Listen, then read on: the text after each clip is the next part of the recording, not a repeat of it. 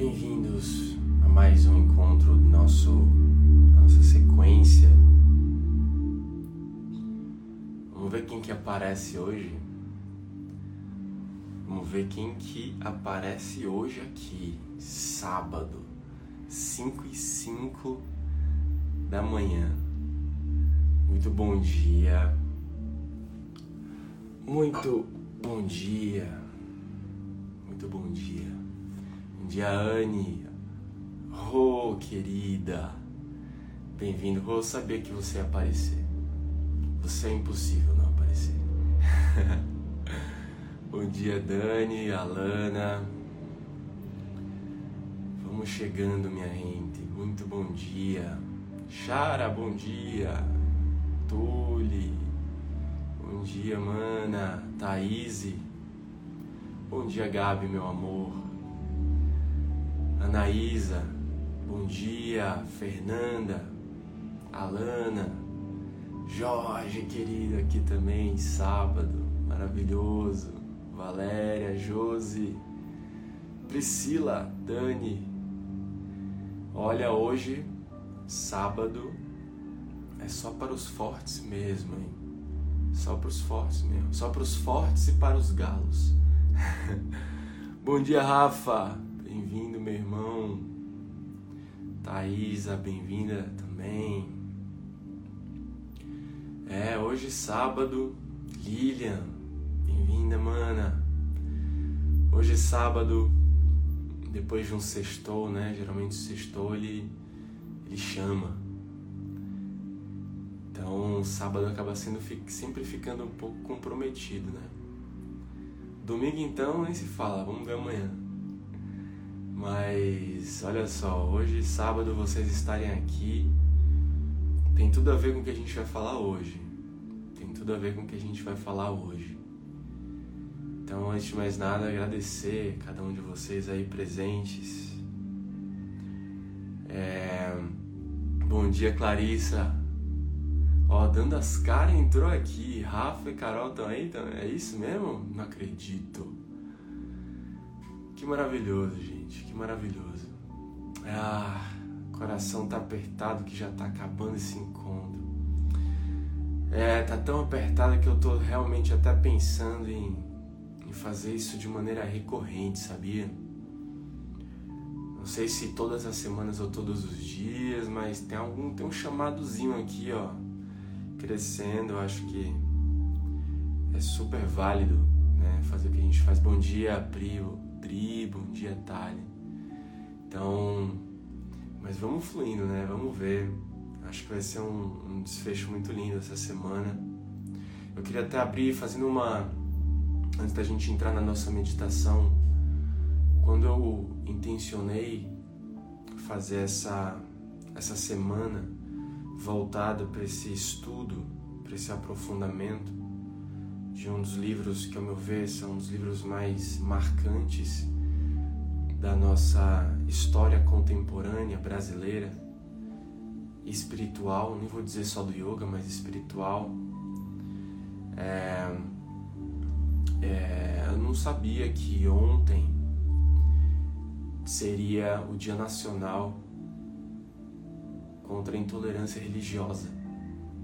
Eu achei muito marcante isso, um alinhamento perfeito, coisas do divino mesmo, né? Porque eu acredito muito que estamos sendo convocados, chamados a criar novos olhares para as religiões, para os ensinamentos, para os preceitos e a nossa geração está sendo convocada a mergulhar nos ensinamentos por além das vestes religiosas que estão muito impactadas, afetadas por questões sociopolíticas, né, que acabam distanciando as pessoas do verdadeiro da verdadeira transformação, né, do acesso profundo ao conhecimento e aos ensinos. Então, eu sinto que falar de Hermógenes e falar de um de um cara que foi um grande cristão e um grande yogin que trazia nos seus ensinamentos essa percepção profunda da devoção, do amor e a partir disso se conectava com tantas outras esferas, Dhammapada, Bhagavad Gita, é, budismo, taoísmo, cristianismo. Então, tudo isso é, é muito profundo mesmo, assim, sabe? E querendo ou não, boa parte do meu caminho, minha trajetória dentro do mundo espiritual, por assim dizer, foi pautado nisso, desde o princípio. Desde quando eu tive minhas primeiras experiências frequentando um centro espírita, depois quando eu passei e conheci meus primeiros participei dos meus primeiros rituais dentro de um terreiro de umbanda, quando comecei a conhecer a parte filosófica budista e tive algumas experiências né, dentro de é, templos budistas, mergulhado dentro desse mundo, tanto que a minha primeira tatuagem é sobre isso. Depois, os conceitos filosóficos do mundo oriental, junto com a tradição védica e o yoga se apresentando no meu caminho. Depois, os tantos conceitos filosóficos que eu pude mergulhar também pela teosofia, pelo xamanismo, pelo taoísmo, sabe? Então, assim, eu nunca tive dificuldade de enxergar os pontos de intersecção. Eu sinto que isso é fruto da minha geração, da maneira como nós estamos vindo para criar esses rompimentos, para poder desestruturar aquilo que é rígido, aquilo que é intolerante, aquilo que alimenta preconceito e distancia as pessoas. Até mesmo nas diferentes cosmovisões é possível enxergar isso e fazer essa mudança a partir de um lugar de compaixão e de exemplo, porque não adianta a gente vir e impor as coisas. Como a gente conversou ontem, não adianta você vir e forçar a acender a luz para quem está na escuridão de vez. É preciso chegar com calma, com tranquilidade. Então, inclusive compreendo até mesmo aqueles que têm uma visão mais rígida e que enxergam diferenciações e que acham realmente que quem pratica yoga vai para o inferno eu entendo, eu entendo. Não é culpa dessa pessoa, não é culpa dela. Mas daqui para frente podemos fazer diferente. E é isso que eu acredito, verdadeiramente falando. Então, esse trabalho, essa sequência, esses encontros que a gente está fazendo, plantam essa semente. Então, feliz por isso. Fiquei muito contente ontem com isso.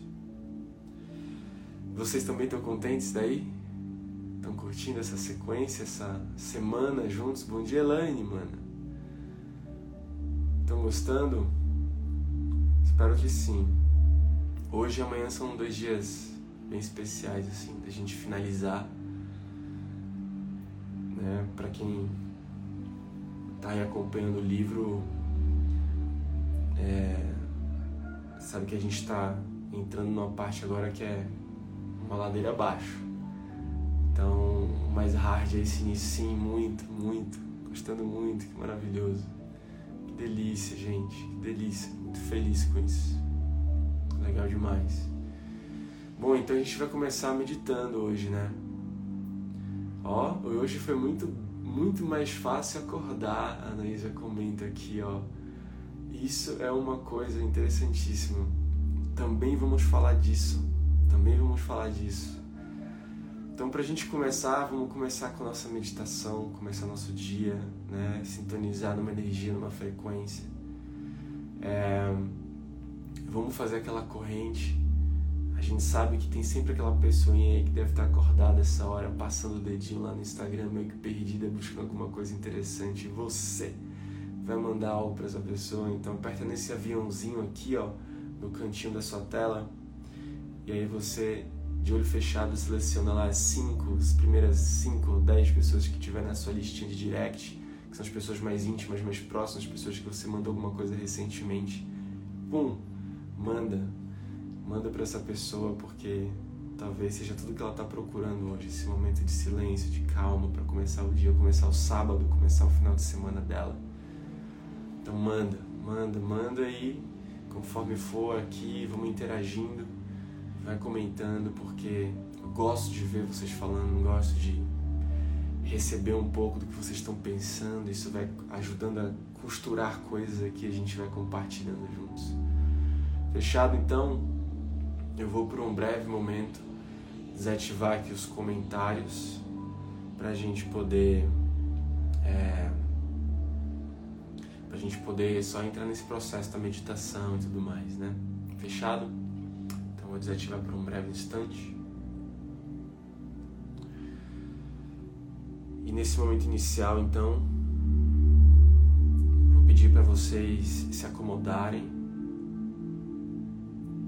se ajustarem aonde vocês estiverem sentados ou sentadas, ou deitado também. Verdadeiramente falando, a posição não é uma condicionante. A mente sim. Portanto, seja você aquele que está sentado em algum lugar nesse momento, numa postura mais meditativa, seja você aquele que está deitado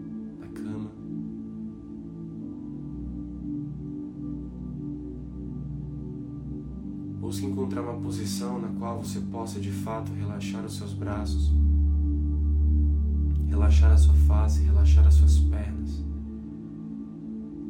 onde não haja esforço demasiado para você encontrar uma posição.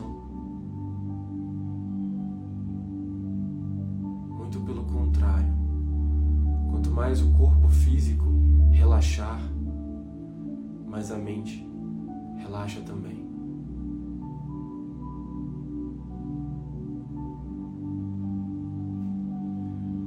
Busque uma vez que você encontre esse estado mais sereno, mais cômodo, mais confortável. Direcionar a sua atenção para a sua respiração.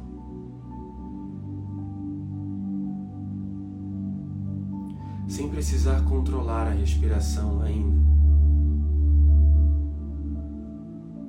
Mas apenas observando-a, coisa que fazemos tão pouco, observar a respiração.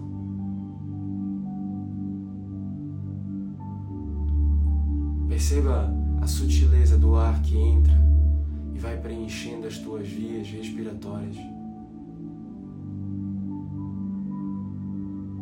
Talvez ao ponto de sentir o ar tocando a parede interna das suas narinas, os pelinhos do nariz.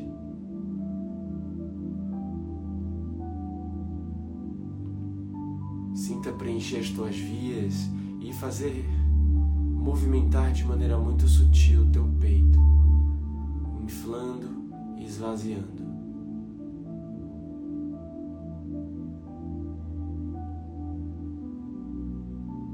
Talvez você perceba cheiros do ambiente que você está, aromas, odores.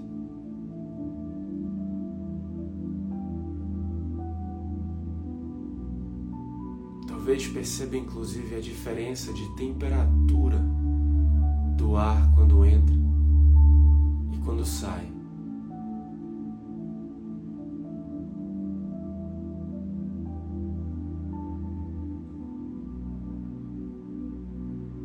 Todas essas sensações fisiológicas que te ajudam a direcionar a sua atenção.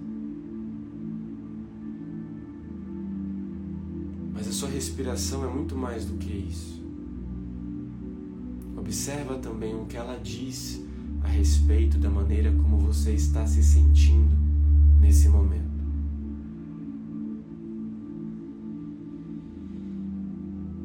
Qual a sensação?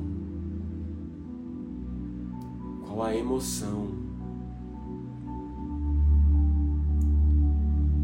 Você sente que a sua respiração te indica talvez algum nível de ansiedade. Será hoje talvez um dia importante para você? Importantes compromissos que tragam uma certa pré-ocupação mente?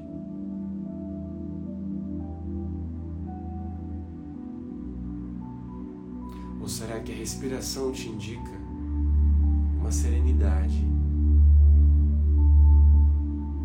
tranquilidade de quem sabe que pela sua frente existe um dia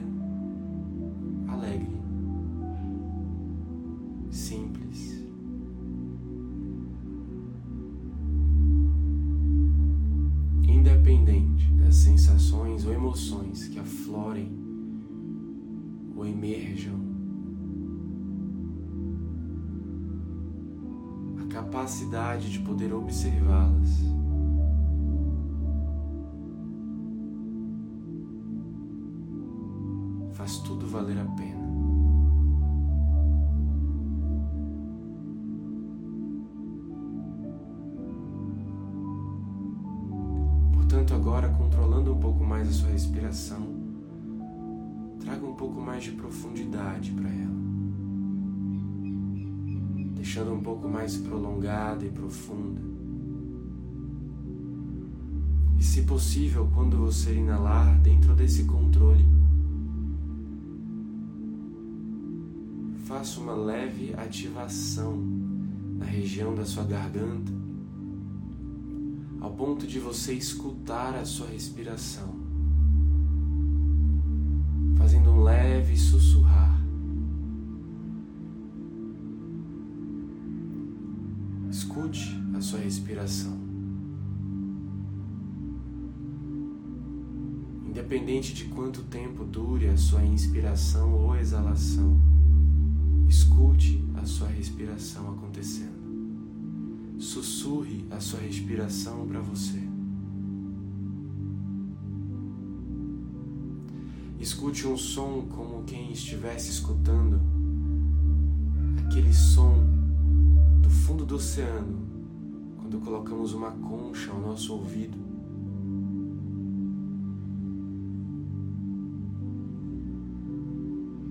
cada nova respiração mergulha nesse oceano, mergulha nessas profundezas, distanciando-se cada vez mais da superfície inquieta, agitada, oscilante da vida. E acessando cada vez mais as suas profundezas, aonde o silêncio serenidade reinam.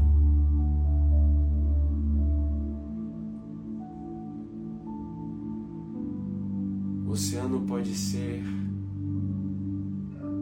agitado quanto for em sua superfície. E se apenas lá você se mantém, não importa se está a nado ou num barco, a vela ou numa embarcação.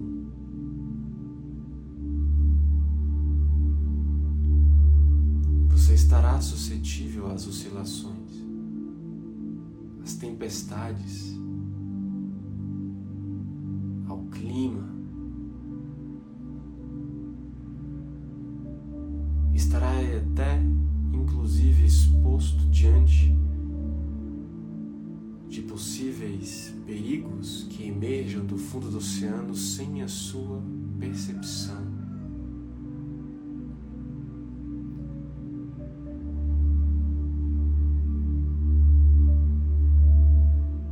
Permita-se mergulhar, encontrar a possibilidade de um lugar mais profundo poder olhar para a superfície, ainda que possa enxergar toda aquela agitação. A paz, a serenidade, a quietude é o que há. Portanto, jamais esqueça no teu caminho que independente de qualquer oscilação e agitação que você enfrente,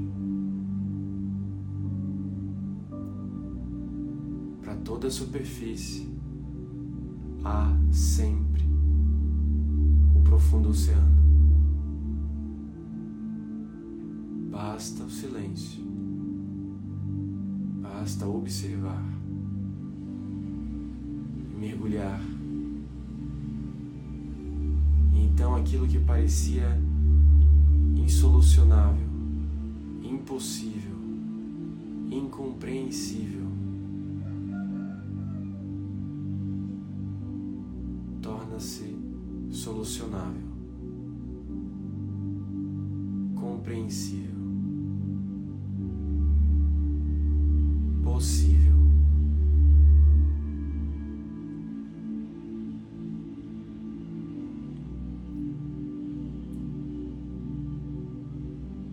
Faça uma inspiração bem longa e profunda. Solte o ar pela boca suavemente.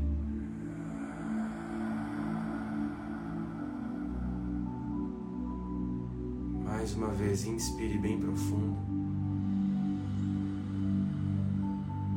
Solte o ar pela boca.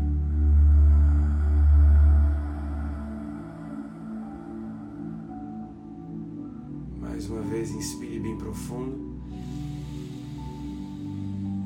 E prende a respiração com os pulmões cheios.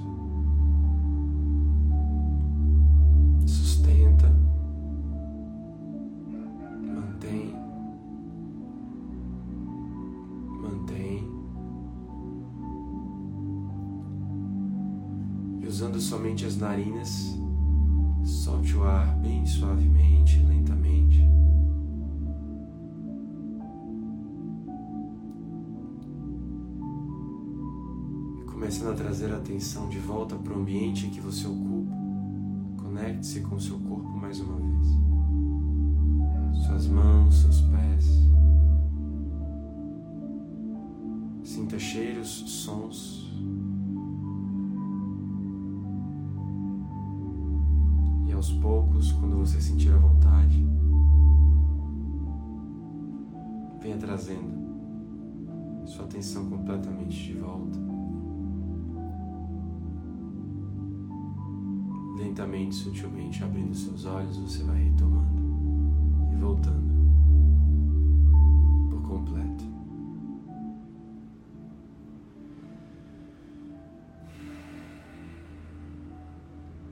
Voltamos.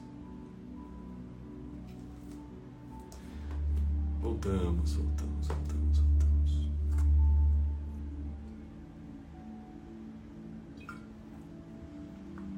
Todos aqui Todos bem? Todos em paz? Mais serenos? Para quem talvez não conhecia ou não, nunca tem experimentado, a gente sabe que aqui muitas pessoas estão participando dessa respiração sussurrante. Vocês conseguiram fazer a respiração sussurrante? Conseguiram escutar a sua respiração? Né, que a gente chama de Ujjayi. Ujjayi Pranayama, que é uma. É um pranayama, uma, uma, uma técnica respiratória, uma forma de controlar o fluxo de ar e torna. cria esse aspecto meditativo que muitas vezes a gente às vezes usa o Jaya Pranayama para aquecer o corpo, né? De maneira mais intensa e tudo mais, umas práticas mais intensas e vigorosas. Mas o Jaya Pranayama, ele é meditativo também. Se você fizer de maneira silenciosa, né? Que você escute a sua respiração, que você seja aquele ouvinte principal da sua respiração, bem sutil, ela torna-se meditativa capaz de levar você para um lugar bem profundo mesmo, né? Se fizer isso durante bastante tempo. Então, ó, sim, sim, que bom, legal. Eu uso para praticar, exato. A gente usa muito para praticar os asanas, né? Mas poucas pessoas usam para meditar. Experimenta depois, né? Nesse silênciozinho assim, muito, faz muita diferença, muita diferença, muita diferença. Alguém aqui não conhecia? Alguém aqui já tinha meditado com, esse, com essa ação? E é uma forma de você entrar, num, direcionar sua mente para um aspecto só. Né? Então, se você esquecer às vezes do sonho, senão que a mente vagou, né? Foi para algum lugar e aí você volta. Depois me falem se alguém não conhecia aqui, é sempre legal. Viu? Pô, gente, então vamos dar sequência ao nosso conteúdo, né? Que jornada linda, que jornada linda essa que a gente fez. Tudo começou lá na segunda-feira, quando a gente, ó, não sabia, só usava para praticar também. Que maravilhoso, que maravilhoso. Novos usos, yes, yes. Então, tudo começou na segunda-feira quando a gente falou sobre aquelas três palavrinhas. Vocês lembram das três palavrinhas? Né? Que a gente fala de disciplina, de autoconhecimento e de fé. Né? Três fatores principais importantíssimos para que a gente possa iniciar, se enveredar pelo caminho, né? que Hermógenes no livro chama de a viagem. A viagem que consiste simplesmente na, no, na, na, no fato de, em determinado momento da nossa trajetória, nós simplesmente entendemos que algumas coisas deixam de fazer sentido. Né? Os nossos vínculos com o divertimento do sansara, como os budistas chamam, finda. E outras coisas chamam a nossa atenção. Né? E a gente entende que existe um sentido maior para as coisas. E aquele sentido raso que dávamos já cai por terra para a gente mergulhar no oceano. Né? Para isso, inclusive nessa ordem mesmo, né? disciplina, primeiro lugar. o galo canta, maravilhoso. Vou contar depois uma história sobre essa coisa do galo.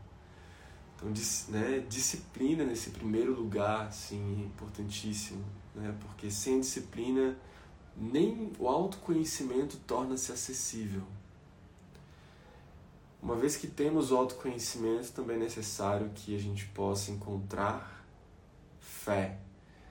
Fé que as pessoas deturpam muito, né? Que a gente olha para fé e está relacionada à religião. Mas, cara, fé é você acreditar naquilo que você não vê. Você medita, faz visualização todo dia para poder alcançar aquele objetivo, então você tem fé naquilo. Você acorda todos os dias e, e, e, e sei lá, acredita que você vai chegar em tal lugar e né? Se você fecha os olhos, visualiza alguma coisa, acredita muito naquilo, você tem fé. Né? Você é uma pessoa de fé. Então acreditar naquilo de maneira inabalável, aquilo vai acontecer de tal maneira que você não sabe nem como ainda, mas aquilo vai acontecer. Quase que uma certeza. Isso é fé. Né? Para isso, uma vez que a gente se acopla dos três, a gente chega nos outros três aspectos, né? Discernimento, desapego e devoção, né? Que, que é aquela atitude do devoto, na verdade, né? Que a gente falou do Viveka, a necessidade que temos de alcançar o discernimento a partir da disciplina, do autoconhecimento que vamos trazendo para a nossa vida, para somente depois de termos né, em Viveka mais discernimento, pudéssemos então, possamos então acessar o verdadeiro desapego que nada tem a ver com abrir mão das coisas e soltar de maneira inconsequente porque achamos que aquilo não nos pertence. Né? Na verdade, o verdadeiro desapego ele tem uma característica que só é acessível a partir do discernimento, que é a renúncia. Na verdade, você não está soltando algo, você está renunciando a parte de você que tinha apego àquele algo. Portanto, soltar o algo sem renunciar essa parte de si é somente um engano e naturalmente depois de um certo tempo você sente saudades daquilo que você supostamente soltou. Então não houve renúncia porque não havia discernimento. E a partir daí você alcança também né, um estado de mente daquele que é o renunciante, que é o mumukshutva, que a gente falou, né? E aí então a gente a partir desse lugar, compreendemos né, a importância do Karma Yoga como forma desse Mumukshuta lapidar suas ações, porque ele reconhece que as suas falhas estão na sua forma imperfeita de agir no mundo. Portanto, Karma Yoga é sobre corrigir as ações. Depois também compreendemos a importância do amor porque se nós compreendemos de um lugar discernido que muito do nosso caminho dos nossos, nossos problemas, nossas dificuldades e nossos sofrimentos residem na nossa forma, das nossas falhas com relação ao amor, ao nosso imperfeito amar, seja por uma série de confusões, por, por confundir o amor com paixão, confundir amor com apego, né?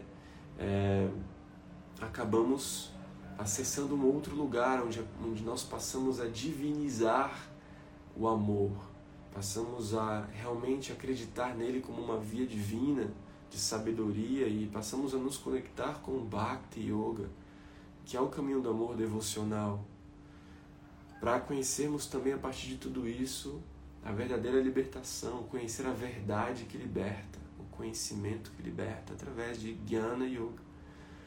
E não é sobre nomenclaturas, sabe? Porque a ideia não é que vocês se apeguem a nomes. Ah, então isso é Jnana Yoga, isso é Bhakti Yoga. Não, é só na essência do conhecimento que a gente está querendo trazer aqui é que o que acontece na essência, qual que é a transformação que acontece quando você decide seguir o caminho do yogin, quando você começa a compreender um pouco melhor da, da tradição, entender as suas estruturas e o que, que grandes mestres como Patanjali queria dizer com isso de fato, né? Então, isso constrói o que nós chamamos de sadhana. E aí a gente chega no nosso assunto de hoje, né? Sadhana é o que nós chamamos de rotina. E por que, que eu comentei que hoje seria um dia bem legal pra gente falar sobre isso, né? Porque a gente tá aqui no sábado, gente. No sábado, de manhã, 5 horas e 5 e 5 a gente começou a se encontrar aqui no sábado, 60 pessoas conectadas no sábado pela manhã. Isso é uma coisa realmente muito única, muito simbólica, né? Porque é, mostra já o quanto muitos aqui estão na disciplina, né? Estão de fato no compromisso, numa dedicação, no empenho, no esforço né? construindo uma rotina. A gente criou uma rotina. A ideia principal de ter feito sempre no mesmo horário, cumprindo sempre a mesma coisa, era para criarmos um sadhana. Rafa, você não vai deixar gravado porque eu queria ver depois. Nossa, isso aperta o meu coração, porque sim, queria muito que a pessoa pudesse assistir depois. Mas não, é só para quem está aqui mesmo, é só para quem está dedicado a acordar e vir, fazer parte e ficar até o fim, do início ao fim, porque tinha que ter essa disciplina para construir um sadhana, né? Então, e quem constrói o sadhana, cumpre o sadhana e se dedica a ele é o que a gente chama de sadhaka, né? Então, o sadhaka, que é a pessoa, o renunciante, o mumukshu, o yogin, né, compreendendo isso agora não como rótulos, mas como arquétipos da personalidade, né, que constrói a personalidade daquela pessoa que se dedica a esse caminho. O sadhaka é o yogin que cumpre seu papel no mundo, que valoriza a oportunidade de existir, empregando de maneira consciente e voluntariamente talento que lhe foi confiado. Qual o talento que nos foi confiado? A existência. A existência. Para nesse caminho de existência reconhecermos a essência. E é isso que está ao alcance. É isso que está palpável, aquele que percorreu todo esse caminho para poder, a partir da sua vontade, do seu querer, dedicar-se a algo maior. Jesus, Mestre incomparável, recomendou-nos a todos nós, sádakas, sede perfeitos como o Pai do céu é perfeito. Essa é a busca esse é o horizonte do moksha. E ele sabe que o sadhana é importante porque ele entende que existem muitos fatores que o impedem de realizar esse sadhana, que são muitas vezes os mesmos fatores que impedem ele de ter uma relação mais sadia, que o impedem de contribuir com o mundo, que o impedem de amar de maneira mais verdadeira, profunda. São os mesmos melindres, são os mesmos sofrimentos. E cada dia que ele senta de maneira compromissada e disciplinada, ele sabe que está fortalecendo em si a capacidade de se sobrepor sobre essas vozes, sobre esses melindres, sobre esses sentimentos. Pode parecer uma coisa pequena, mas quantas vezes você acorda pela manhã e escuta aquela vozinha: Ah, deixa aí para depois, fica mais um pouquinho. É a mesma energia da protelação. Tem um livro do Sêneca que ele fala, né, a arte do bem viver. Acho que é esse o livro. Depois eu vou confirmar o nome do livro, mas ele fala de aproveitar o tempo e que a protelação é o maior dos pecados porque nos foi dado o dom do tempo, o talento de aproveitar a existência. E todas as vezes que a gente deixa alguma coisa para depois, a gente está jogando fora esse tempo. Porque o tempo aqui é precioso, nós achamos que tudo tem amanhã, está tudo garantido, etc. Não. Hoje, nesse exato momento, pode ser a última vez que você assiste essa live Hoje pode ser a última vez que você acordou e que você vai dar um abraço na pessoa que você ama. Hoje pode ser a última vez que você vai ver o sol nascer. Nós não sabemos, não sabemos. Então por que deixar para depois? Por que deixar para amanhã? Por que jogar fora o dom da existência? E pare para pensar que ainda que hoje não seja o último, mas de um tempo de existência que você viveu tudo, quanto verdadeiramente você viveu? Quantas pessoas, quanto você acabou dando à toa para outras pessoas? Quanto você acabou dando para o seu trabalho que consome pelo menos aí oito horas por dia? Quanto você acabou doando para muitas coisas que não tinham nada a ver com você, que não era do seu caminho, que não era que você gostava? Tira tudo isso, quanto sobra? Quanto da vida você realmente viveu? Né? Então a gente sabe que para poder trilhar esse caminho, Sadaka precisa ultrapassar algumas barreiras que vão estar relacionadas a três aspectos principais: o corpo, a sensibilidade e a mente. Por que isso? Porque a caminhada é árdua. Lembra que Jesus falava? A porta é estreita. A porta é estreita.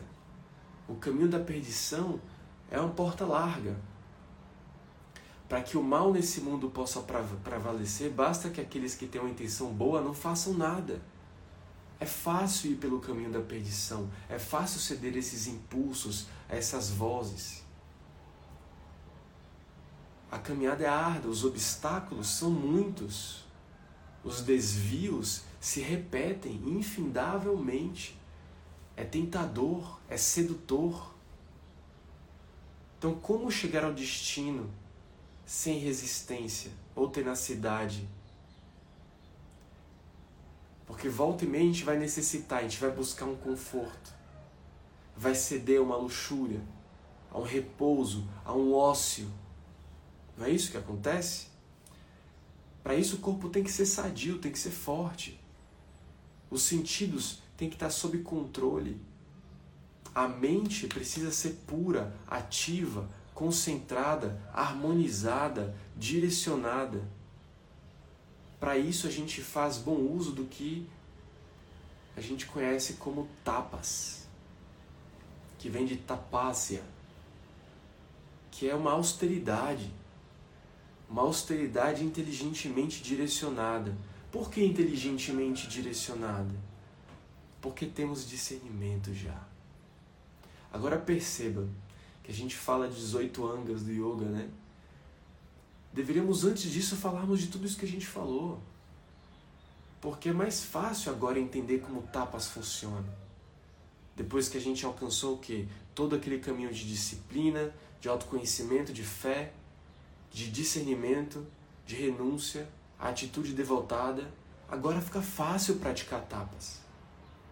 Agora flui, torna-se óbvio essa austeridade vira de fato uma austeridade e não uma autopunição com severidade disciplinadora, obrigatoriedade. Não é isso, não é isso. Tapas não é isso. Então, essa disciplina que purifica e vence o conforto, a sensualidade e a fadiga naturais do caminho. Sem essa grande dose né, de austeridade, a gente não avança. Assim como sem uma grande dose de resistência na qual a gente possa trabalhar, também não aprenderemos. Faz sentido isso? E é por isso que os mestres falam tapas, tapas. Essa é a disciplina austera. Vocês acordavam cinco horas. Acordaram cinco e cinco todos os dias essa semana, porque vocês sabiam que era importante que vocês iriam escutar. Porque vocês queriam estar aqui. Porque talvez o que fosse falado fosse fazer uma diferença no seu dia, ou porque você sentiu que aquilo tocou você de uma maneira no primeiro dia, então você se colocou para fazer ele de novo. Tinha um propósito. Isso que move uma disciplina. Isso que incentiva, que motiva. A vitória sobre todas as formas de enganos acontece a partir disso. O desvelamento progressivo da luz, verdade, ser realidade é um cuidado constante do sadhaka, daquele que está ali compromissado. Ou seja,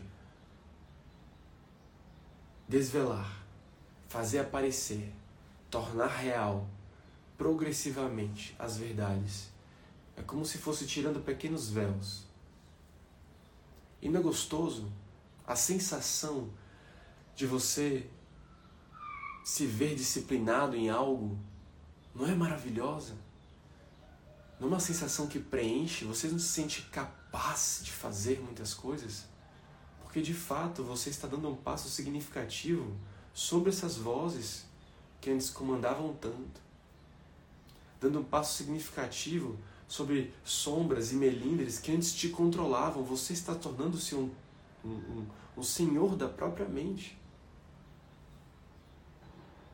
Quem tem um suporte, quem tem um porquê, suporta qualquer como. Maravilhoso. Isso mostra, essa frase mostra o quanto o discernimento é importante antes da ação. Por isso falamos de tantas coisas antes de chegar em etapas.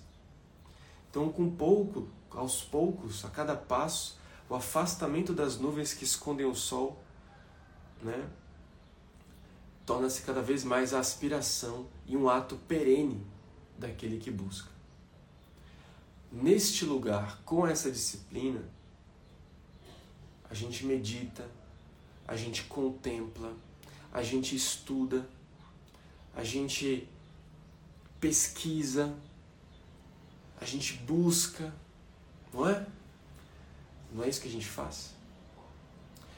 Uma vez que você tem essa disciplina, essa austeridade, essas etapas, sentar para meditar, sentar para estudar, sentar para contemplar a natureza, sentar para fazer uma pesquisa profunda sobre si mesmo, perquirir, para poder buscar, tudo isso torna-se também fluido. Então, a gente acessa as verdades. A gente acessa o conhecimento que vai desvelando essa que o Hermógenes chama de luz, verdade e ser realidade. Cada dia a realidade se manifesta de maneira mais evidente. Isso, verdadeiramente falando, é o que a gente chama de Shwadhyaya, que é o autoestudo. A busca pelo conhecimento, a busca por essa verdade, a busca por essa informação.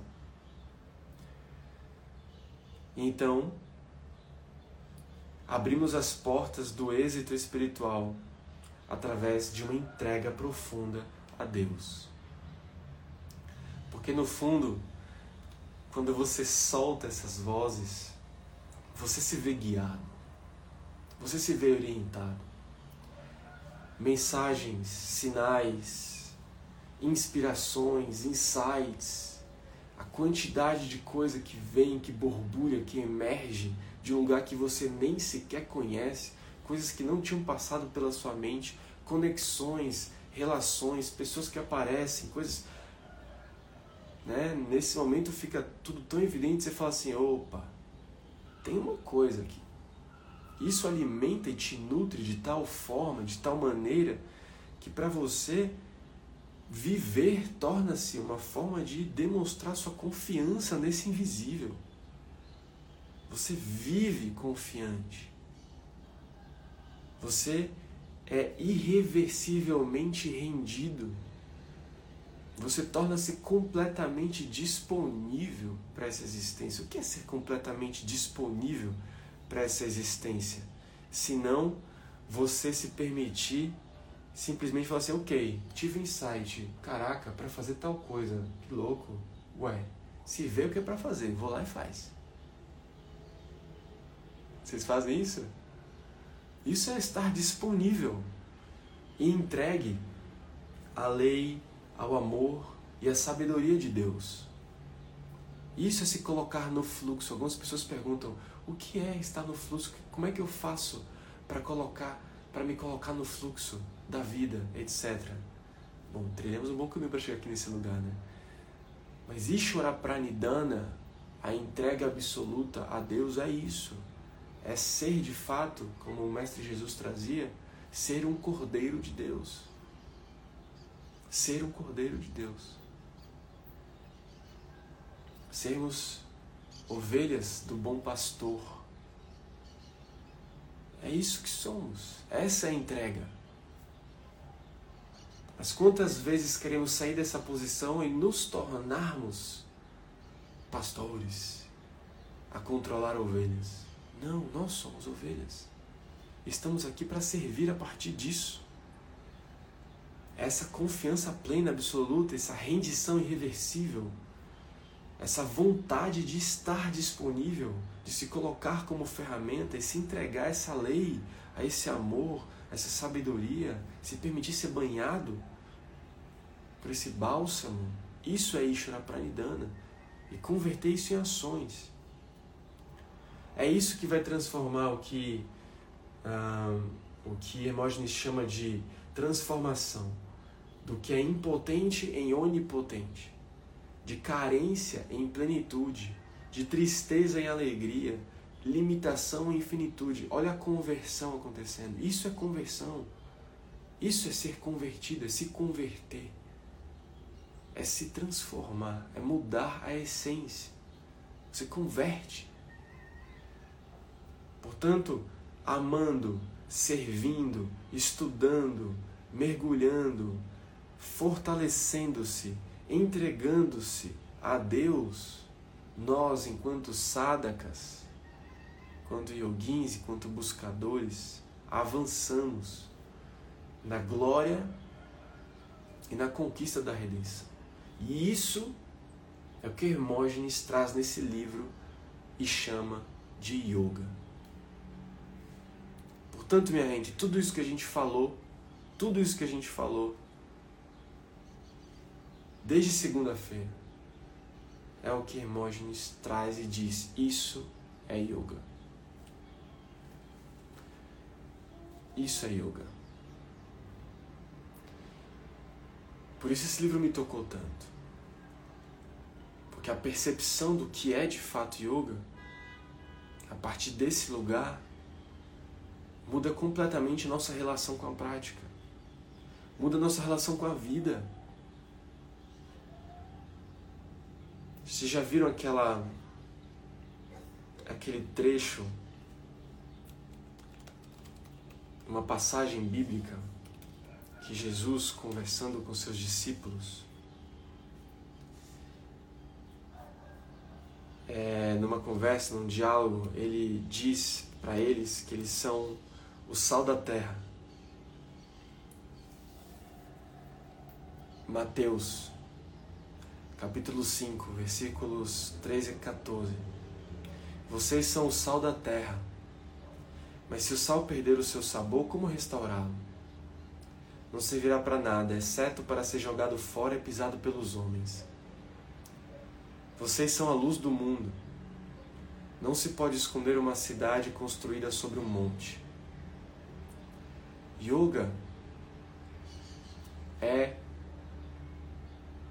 o caminho o percorrer e a chegada que nos auxilia a nos tornarmos o sal da terra cada vez mais, nos reconhecermos sal da terra. Como assim sal da terra? O sal tem a possibilidade, a capacidade de trazer sabor para a vida, de enriquecer o sabor do alimento, etc. Mas veja, ele não é o protagonista. Então o que ele faz é pelo outro. É o alimento que recebe o sal que torna-se mais saboroso, não o sal em si. Portanto, as nossas ações servem para contribuir com o mundo, para que a gente possa contribuir com as pessoas, não de lugar de ego, aonde nós somos importantes. Não, é porque nós contribuímos, nós somos a luz do mundo e precisamos nos reconhecer e parar de nos escondermos por trás de grandes muros e nos reconhecemos como cidades construídas sobre montes que as pessoas de muito longe conseguem avistar e reconhecer. Isso é yoga. Na essência é isso. Então, tudo que o Hermógenes traz né, dentro desse livro para construir essa compreensão é maravilhosa. Porque a gente esquece, às vezes nos apegamos demais à tradição. Tradição, tradição, tradição, palavras, filosofia, palavras, filosofia, conhecimento, intelecto, etc. E esse caminho é ardiloso.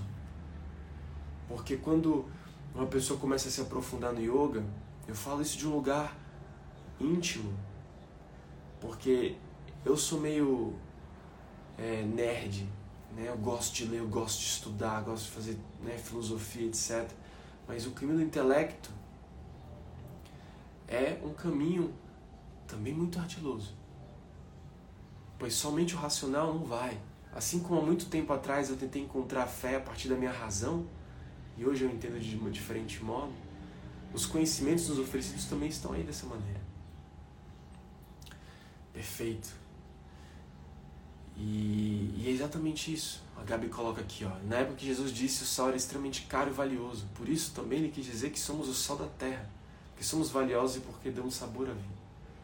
É importante reconhecer o contexto também, né? na época que isso foi dito. Hoje o sal, você compra o sal no supermercado e por aí vai, mas não, naquela época o sal era extremamente valioso. Portanto, nós somos isso também. Obrigado, meu amor, por contribuir, trazer essa reflexão. Então, veja, o caminho do intelecto é ardiloso e nas tradições a gente vai mergulhar nisso. As pessoas vão se desconectar muitas vezes da essência do ensinamento para ficar muito entende chita naquela coisa, tradição assim, assado, faz isso, faz aquilo. Não, é Ishura Pranidhana, não, os oito angas é isso. Ah, não, sabe? Tipo, no fim, não é sobre tradição, não é sobre nome, não é sobre nada disso. É sobre viver esse processo. É sobre encontrar essa fé. É sobre encontrar esse amor em cada ação, em cada momento. Do contrário, seremos como fariseus, que estaremos conectados com a sabedoria, que honraremos e adoraremos os rituais e as tradições, mas seremos, na verdade, grandes pecadores diante do próprio ensinamento, por trás daquilo que a gente pratica. Por isso existe tanta incoerência no mundo. Por isso existe tanta tanta discórdia, por isso existe tanto conflito interno, por isso tantas pessoas acabam alimentando essa incoerência interna também. Então, veja que é uma jornada para a gente conseguir chegar nesse lugar e de tantos valores que nós precisamos acessar para poder chegar nesse lugar. Disciplina, autoconhecimento, fé, discernimento, desapego, voto, tudo mais, tudo que a gente falou até aqui. E aí na sequência a gente aprofunda um pouco mais nisso, porque uma vez que a gente entende que a busca do ser reside então nesses três pontos fundamentais, porque aquilo é a jornada, como a jornada começou e tudo que a gente precisa para se equipar para pegar a trilha. Uma vez que a gente pega a trilha, qual que é a trilha agora? A busca do ser. que se constitui primeiro através disso que a gente conversou. Shwadhyaya, em primeiro lugar. Shwadhyaya, que é esse autoestudo, essa busca pelo entendimento, essa busca pela verdade, pelo estudo, pela contemplação fenomenológica, pela, pela estudo minucioso daquilo que se manifesta no seu caminho, na sua observação constante, com essa atitude de inquirir, inquirir de perquirir, de pesquisar, de buscar. Shwadhyaya, que a gente pode trazer aqui uma definição de vários lugares, mas eu acho lindo que, né, para a gente poder abrir esse Shwadhyaya e amanhã poder enfim selar tudo isso, trazendo também os outros aspectos que são tapas e Ishvara Pranidhana, ele abre o Shwadhyaya trazendo provérbios. Capítulo 16, versículo 22. O entendimento para aquele que possui é uma fonte de vida. Porém, a astúcia é o castigo dos insensatos novamente enfatizando né, e trazendo para a gente a importância do discernimento. Veja que ele não fala, porque quando a gente fala de autoestudo, como o Shwadhyaya, a gente está falando também de busca por conhecimento, de autoestudo. Só que não é sobre sentar e estudar. Isso não é praticar Shwadhyaya pegar o livro lá, a Gita, vou ler a Gita, pronto, estou praticando o Shadhyaya. Não, não tá. Vou pegar o Yoga Sutra, vou começar a ler o Sutra, estou praticando o Shadhyaya. Não tá. Vou pegar a Bíblia, vou ler. Isso, não é isso. Porque isso é acessar informação.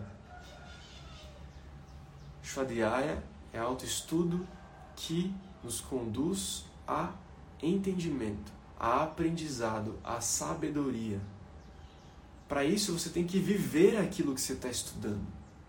Para nascer a partir daí um entendimento.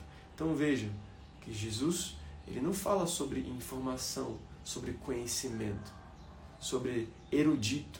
Até porque isso era justamente o que ele é contra naquela época. O que mais tinha era fariseu e um monte de herege que se dizia sabedor. Né? Que dizia saber a verdade, saber a tradição. Ele fala sobre entendimento. O entendimento para aquele que o possui é uma fonte de vida, porque é uma mente esclarecida, uma mente consciente, uma mente vive, viveca, uma mente vívida, uma mente que tem clareza, é fonte, nutre o seu agir e o seu pensar. Porém, é de ver, né, até corrijo, não é astúcia, eu errado aqui, estultícia, ou seja, toda ação proveniente daquele ser que, de certa maneira, como é que eu posso dizer, carrega apenas como como enfeite, como hum, como alegoria, né? Porque é lindo, né? Falar assim, não, eu estou lendo Bhagavad Gita, estou estudando a Bhagavad Gita com meu professor, né? ou estou lendo a Bíblia, né? Todos os dias eu leio um trecho da... Percebe? O ego implícito. Estultícia é quando você pega uma coisa, no caso o entendido, suposto entendimento, né? uma informação, um conhecimento e usa isso para se apresentar. Ou seja, fazer isso é na verdade uma atitude insensata. É uma tolice, é uma estupidez. Entende? Então, Shwadhyaya também é sobre isso. Então, para a gente poder entender um pouco melhor dessas últimas partes do nosso caminho, quando a gente enfim for mergulhar agora em Shwadhyaya, em Tapas e Pranidhana, que possamos ir com essa atitude, com esse conhecimento. Então hoje encerro por aqui. Amanhã a gente faz nosso último encontro. Eu queria aproveitar esse instante para a gente poder finalizar hoje com uma prece. Uma prece, uma oração. Então, se vocês puderem, quem estiver acompanhando, com as mãos unidas à frente do peito, para a gente poder se conectar com essas palavras. Se ajustem onde vocês estiverem, sintonizem com tudo que a gente conversou hoje, cada palavra trocada, né, um pouco do caminho que a gente vem trilhando até aqui. E com as mãos unidas à frente do peito, a gente fecha os olhos e sintoniza com as seguintes palavras: Senhor, estou aqui para adorar-te em todas as imagens, nos santos de todas as religiões, em catedrais, sinagogas, capelas, mosteiros, mesquitas, terreiros, em ladainhas, terços, mantras, púdias, missas, rituais e ofícios, em todos os altares, nas florestas, nas praias, nas ruas, nas casas, nas estradas, nos corações, em sorrisos e lágrimas, em todos, em tudo. Vem ajudar-me, dando pureza, infinitude, eternidade e universalidade a meu amor. Eis-me aqui, Senhor Jesus, Senhor Buda, Maitreya, Senhor Krishna, Sai Baba, Maria de Nazaré, Ramakrishna, Mahoma, São Francisco, Bahá'u'lláh, Inayat Khan, Shankara, Ramanuja, Ramana, Ramana, Santa Teresa.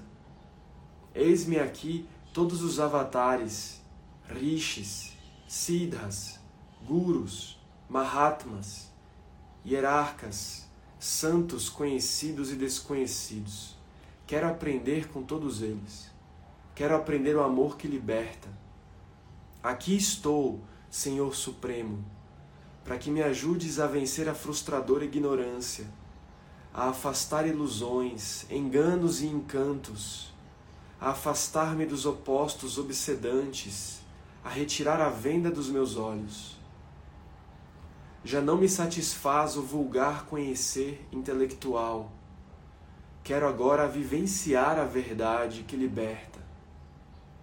Eis-me aqui, Senhor, como instrumento impessoal, querendo apenas servir.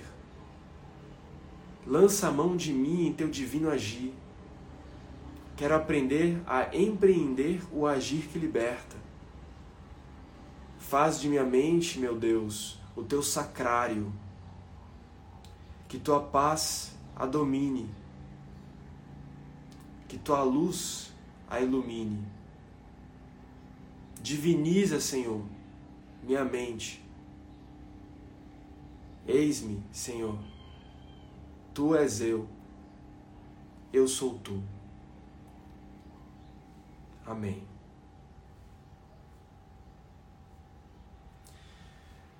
Eis a prece do Yogin para todos, para cada um de nós. Nesse exato momento, lá na minha página, no meu Insta, só você acessar aqui agora, nesse exato momento. Entra lá, tem um postzinho trazendo uma reflexão referente ao que a gente conversou hoje.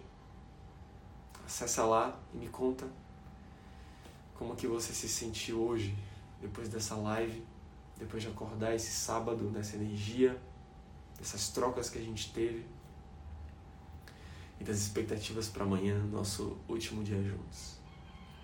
Fechado, minha gente.